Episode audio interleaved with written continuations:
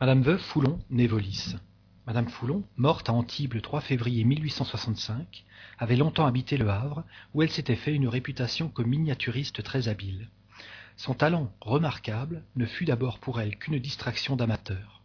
Mais plus tard, quand vinrent de mauvais jours, elle sut s'en faire une précieuse ressource. Ce qui la faisait surtout aimer et estimer, ce qui rend sa mémoire chère à tous ceux qui l'ont connue, c'est l'aménité de son caractère. Ce sont ses qualités privées, dont ceux qui connaissent sa vie intime peuvent seuls apprécier toute l'étendue. Car comme tous ceux en qui le sentiment du bien est inné, elle n'en faisait point étalage. Elle ne s'en doutait même pas. S'il est quelqu'un sur qui l'égoïsme n'avait aucune prise, c'était elle, sans doute. Jamais peut-être le sentiment de l'abnégation personnelle ne fut porté plus loin. Toujours prête à sacrifier son repos, sa santé, ses intérêts, pour ceux à qui elle pouvait être utile. Sa vie n'a été qu'une longue suite de dévouements, comme elle n'a été, depuis sa jeunesse, qu'une longue suite de rudes et cruelles épreuves, devant lesquelles son courage, sa résignation et sa persévérance n'ont jamais failli. Mais hélas, sa vue, fatiguée par un travail minutieux, s'éteignait de jour en jour. Encore quelque temps, et la cécité, déjà très avancée, eût été complète. Lorsque Madame Foulon eut connaissance de la doctrine spirit, ce fut pour elle comme un trait de lumière il lui sembla comme qu'un voile se levait sur quelque chose qui ne lui était point inconnu, mais dont elle n'avait qu'une vague intuition. Aussi l'étudia-t-elle avec ardeur, mais en même temps avec cette lucidité d'esprit, cette justesse d'appréciation qui était le propre de sa haute intelligence. Il faut connaître toutes les perplexités de sa vie, perplexités qui avaient toujours pour mobile, non elle-même, mais les êtres qui lui étaient chers, pour comprendre toutes les consolations qu'elle puisa dans cette sublime révélation qui lui donnait une foi inébranlable dans l'avenir, et lui montrait le néant des choses terrestres. Sa mort a été digne de sa vie. Elle en a vu les approches sans aucune appréhension pénible. C'était pour elle la délivrance des liens terrestres, qui devait lui ouvrir cette vie spirituelle bienheureuse avec laquelle elle s'était identifiée par l'étude du spiritisme.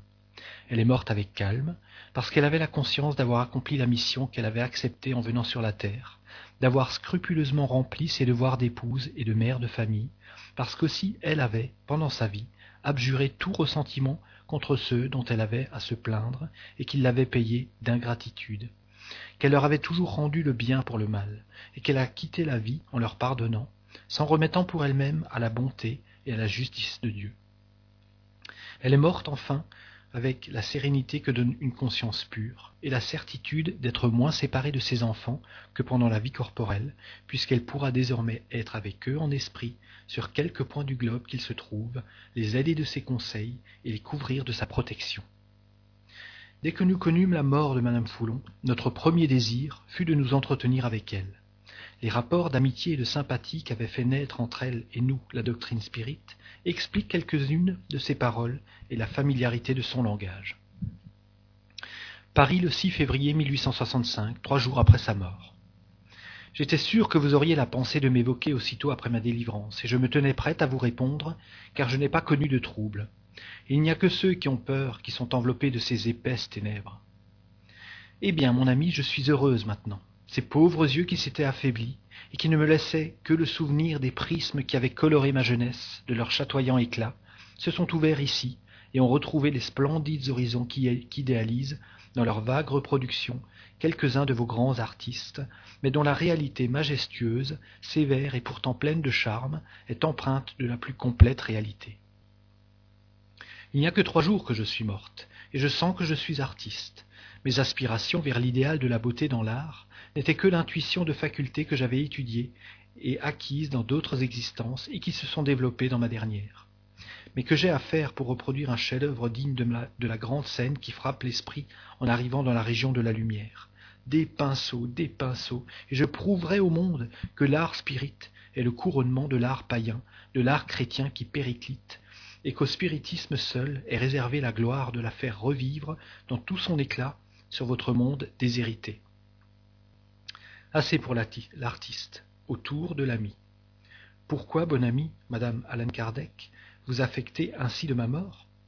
Vous surtout qui connaissez les déceptions et les amertumes de ma vie, vous devriez vous réjouir, au contraire, de voir que maintenant je n'ai plus à boire dans la coupe amère des douleurs terrestres que j'ai vidée jusqu'à la lie. Croyez-moi, les morts sont plus heureux que les vivants, et c'est douter de la vérité du spiritisme de les pleurer. Vous me reverrez, soyez-en sûrs. Je suis partie la première, parce que ma tâche était finie ici-bas. Chacun a la sienne à remplir sur la terre, et quand la vôtre sera finie, vous viendrez vous reposer un peu près de moi, pour recommencer ensuite, s'il le faut, attendu qu'il n'est pas dans la nature de rester inactif.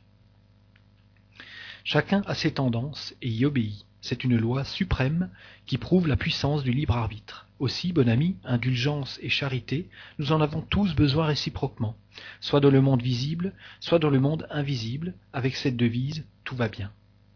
Vous, vous ne me diriez pas de m'arrêter. Savez-vous que je cause longuement pour la première fois? Aussi je vous laisse, autour de mon excellent ami, M. Kardec. Je, veux le remercier des affectueuses paroles qu'il a bien voulu adresser à l'ami qui l'a devancé dans la tombe, car nous avons failli partir ensemble pour le monde où je me trouve, mon bon ami. Allusion à la maladie dont parle le docteur Demeure. Qu'aurait-elle dit, la compagne bien-aimée de vos jours, si les bons esprits n'y avaient mis bon ordre? C'est alors qu'elle aurait pleuré et gémi, et je le comprends. Mais aussi, il faut qu'elle veille à ce que vous ne vous exposiez pas de nouveau au danger avant d'avoir fini votre travail d'initiation spirite. Sans cela, vous courrez risque d'arriver trop tôt parmi nous et de ne voir, comme Moïse, la terre promise de loin. Tenez-vous donc sur vos gardes, c'est une amie qui vous en prévient. Maintenant je m'en vais, je retourne près de mes chers enfants, puis je vais voir, par-delà les mers, si ma brebis voyageuse est enfin arrivée au port, ou si elle est le jouet de la tempête, une de ces filles qui habitaient l'Amérique. Que les bons esprits la protègent, je vais me joindre à eux pour cela. Je reviendrai causer avec vous, car je suis une causeuse infatigable, vous en souvenez? Au revoir donc, bons et chers amis. À bientôt. Veuve Foulon.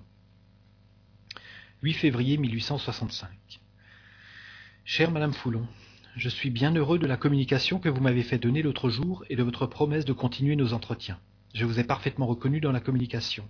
Vous y parlez de choses ignorées au médium et qui ne peuvent venir que de vous. Puis votre langage affectueux, à notre égard, est bien celui de votre âme aimante, mais il y a dans vos paroles une assurance, un aplomb, une fermeté que je ne vous connaissais pas de votre vivant. Vous savez qu'à ce sujet je me suis permis plus d'une admonition en certaines circonstances. Réponse, c'est vrai. Mais dès que je me suis vu gravement malade, j'ai recouvré ma fermeté d'esprit, perdu par les chagrins et les vicissitudes qui m'avaient parfois rendu craintif pendant la vie.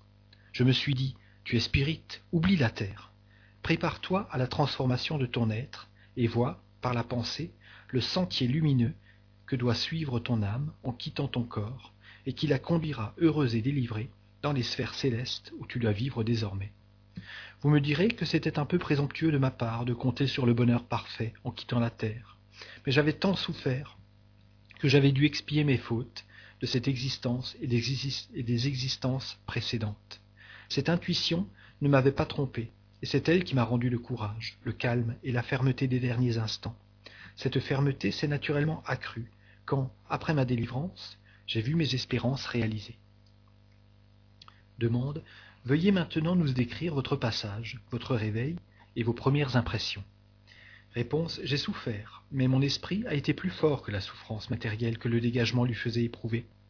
Je me suis trouvé, après le suprême soupir, comme en syncope, n'ayant aucune conscience de mon état, ne songeant à rien, et dans une vague somnolence qui n'était ni le sommeil du corps, ni le réveil de l'âme. Je suis resté assez longtemps ainsi.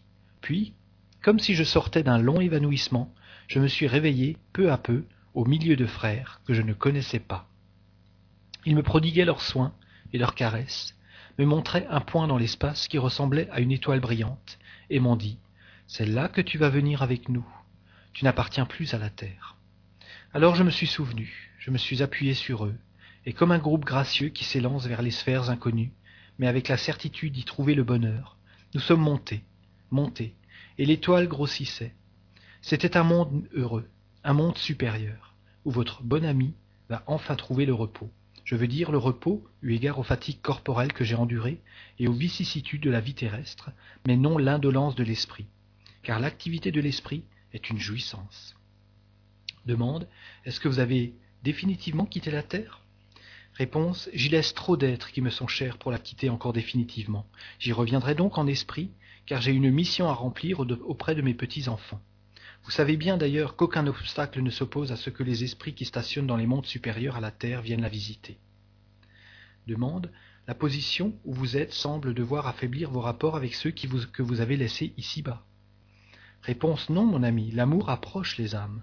Croyez-moi, on peut être sur la terre plus près de ceux qui ont atteint la perfection que de ceux que l'infériorité et l'égoïsme font tourbillonner autour de la sphère terrestre.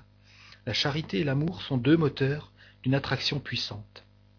C'est le lien qui cimente l'union des âmes attachées l'une à l'autre et la continue malgré la distance et les lieux. Il n'y a de distance que pour les corps matériels, il n'y en a pas pour les esprits. Demande. Quelle idée vous faites-vous maintenant de mes travaux concernant le spiritisme? Réponse. Je trouve que vous avez charge d'âme et que le fardeau est pénible à porter. Mais je vois le but, et sais que vous l'atteindrez. Je vous aiderai, s'il se peut, de mes conseils d'esprit, pour que vous puissiez surmonter les difficultés qui vous seront suscitées en vous engageant à propos à prendre certaines mesures propres à activer, de votre vivant, le mouvement rénovateur auquel pousse le spiritisme. Votre ami demeure, uni à l'esprit de vérité, ou sera d'un concours plus utile encore. Il est plus savant et plus sérieux que moi. Mais comme je sais que l'assistance des bons esprits vous fortifie et vous soutient dans votre labeur, croyez que le mien vous sera assuré partout et toujours. Demande. On pourrait induire que de quelques-unes de vos paroles que vous ne donnerez pas une coopération personnelle très active à l'œuvre du spiritisme. Réponse. Vous vous trompez. Mais je vois tant d'autres esprits plus capables que moi de traiter cette question importante qu'un sentiment invincible de timidité m'empêche, pour le moment, de vous répondre selon vos désirs. Cela viendra peut-être, j'aurai plus de courage et de hardiesse, mais il faut auparavant que je les connaisse mieux. Il n'y a que quatre jours que je suis morte, je suis encore sous le charme de l'éblouissement qui m'environne. Mon ami, ne le comprenez-vous pas? Je ne puis suffire à exprimer les nouvelles sensations que j'éprouve. J'ai dû me faire violence pour m'arracher à la fascination qui exerce sur mon être les merveilles qu'il admire. Je ne puis que bénir et adorer Dieu dans ses œuvres. Mais cela passera les esprits m'assurent que bientôt je serai accoutumé à toutes ces magnificences, et que je pourrai alors, avec ma lucidité d'esprit, traiter toutes les questions relatives à la rénovation terrestre. Puis avec tout cela, songez qu'en ce moment surtout j'ai une famille à consoler. Adieu et à bientôt, votre bon ami qui vous aime, et vous aimera toujours, mon maître, car c'est à vous qu'elle a dû la seule consolation durable et vraie qu'elle a éprouvée sur la terre. 3. La communication suivante fut donnée pour ses enfants le 9 février. Mes enfants, mes bien-aimés, Dieu m'a retiré d'avec vous, mais la récompense qu'il daigne m'accorder est bien grande en comparaison du peu que j'ai fait sur la terre. Soyez résignés, mes bons enfants, aux volontés du Très-Haut. Puisez dans tout ce qu'il a permis que vous receviez la force de supporter les épreuves de la vie. Ayez toujours ferme en votre cœur. Cette croyance qui a tant facilité mon passage de la vie terrestre à la vie qui nous attend au sortir de ce bas monde. Dieu a étendu sur moi après ma mort son inépuisable bonté, comme il a bien voulu le faire quand j'étais sur la terre. Remerciez-le de tous les bienfaits qu'il vous accorde. Bénissez-le, mes enfants, bénissez-le toujours à tous les instants. Ne perdez jamais de vue le but qui vous a été indiqué, ni la route que vous avez à suivre. Pensez à l'emploi que vous avez à faire du temps que Dieu vous accorde sur la terre. Vous y serez heureux, mes bien-aimés, heureux les uns par les autres, si l'union règne entre vous heureux par vos enfants, si vous les élevez dans la bonne voie, dans celle que Dieu a permis qui vous fût révélée.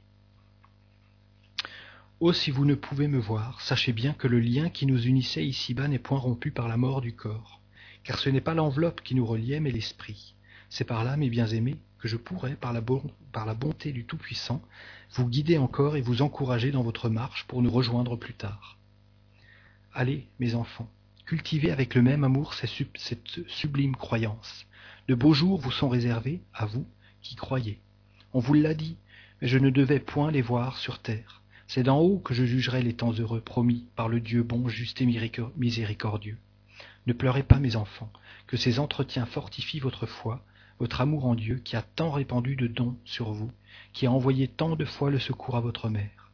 Priez-le toujours, la prière fortifie. Conformez aux instructions que je suivais si ardemment la vie que Dieu vous accorde. Je vous reviendrai, mes enfants, mais il faut que je soutienne ma pauvre fille qui a tant besoin de moi encore. Adieu, à bientôt. Croyez en la bonté du Tout-Puissant, je le prie pour vous. Au revoir. Remarque. Tout spirit sérieux et éclairé tirera facilement de ces communications les enseignements qui en ressortent. Nous n'appellerons donc l'attention que sur deux points. Le premier, c'est que cet exemple nous montre la possibilité de ne plus s'incarner sur la terre et de passer d'ici dans un monde supérieur sans être pour cela séparé des êtres affectionnés qu'on y laisse. Ceux donc qui redoutent la réincarnation à cause des misères de la vie peuvent s'en affranchir en faisant ce qu'il faut, c'est-à-dire en travaillant à leur amélioration. Tel celui qui ne veut pas végéter dans les rangs inférieurs doit s'instruire et travailler pour monter en grade.